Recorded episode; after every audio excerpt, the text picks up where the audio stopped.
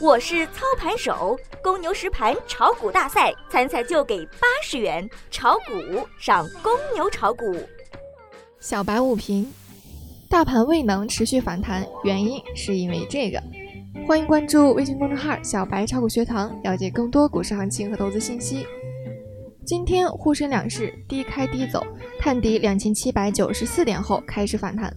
义勇军集成电路和量子通信板块拉动大盘冲锋，成功拿下碉堡，大盘翻红。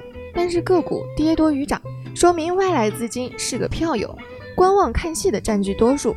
截至中午收盘，沪指报收两千八百二十六点一九点，涨五点一四点，涨幅零点一八个百分比。题材间和板块内个股快速切割，制造了欣欣向荣的景象，一追就容易上套。只有事先持有或踏准节奏低吸才能赚钱，这也是大盘未持续反弹的重要原因。虽然周五大盘未能持续反弹，但这也不意味着大盘又重回跌势。当前大盘横盘的格局仍未打破，可谓上下两难。虽有题材活跃，但无量就难以大跌，只是切换太快，不易把握而已。大盘指数不再那么重要，主基调还是震荡下的结构性行情。短线急跌的话是低吸的机会，而反弹追高也需谨慎。在市场未真正企稳之前，仓位控制仍然很有必要。研究机构表示，在展望六月市场运行节奏时，流动性因素仍然将作为一个主导市场调整的核心变量存在。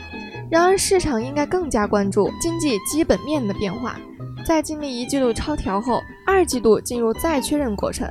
预计五六月的经济数据仍然承压，结合起来看，该机构判断六月份可能打破过去一段时间市场一直默认的经济下行、政策托底的预期逻辑，这可能是市场面临的最大不确定性。